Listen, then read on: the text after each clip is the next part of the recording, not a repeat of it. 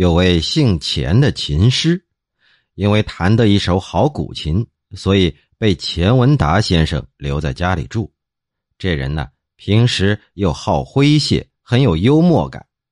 由于他脸上有白癜风所引起的斑点，所以大伙儿都叫他钱花脸。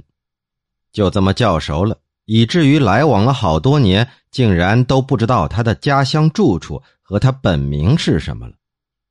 我从这位琴师嘴里听了这样一则故事：说有一位候补官员住在会馆里，在会馆的后墙缺口处看见一个少妇，颇有姿色，衣着虽然破旧，但修饰的很干净。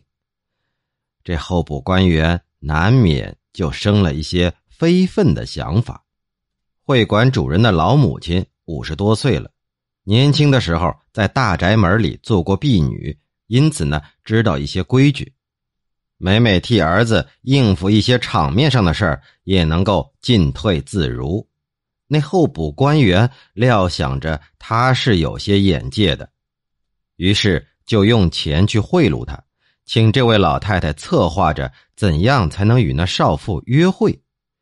那老妇说：“我从没见过这女子啊，好像是新来的，姑且试试吧。大官人呐，你也别抱太大的希望啊。”过了十余天，那老妇过来说：“已经说妥了。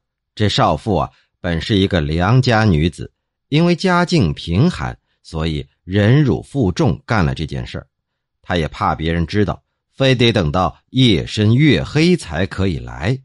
可千万别点灯，也别说笑，千万别让仆人以及会馆里的人听到声音呢。钟声响了就得让他走，每天晚上呢给他二两银子就够了。这候补官员大喜，就按照他说的办。就这么着往来了一个多月。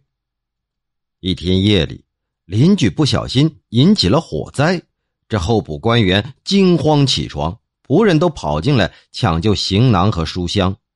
一个仆人急忙拉开床围，拽主人的被褥，砰的一声响，一个赤身的妇人掉落到床底下。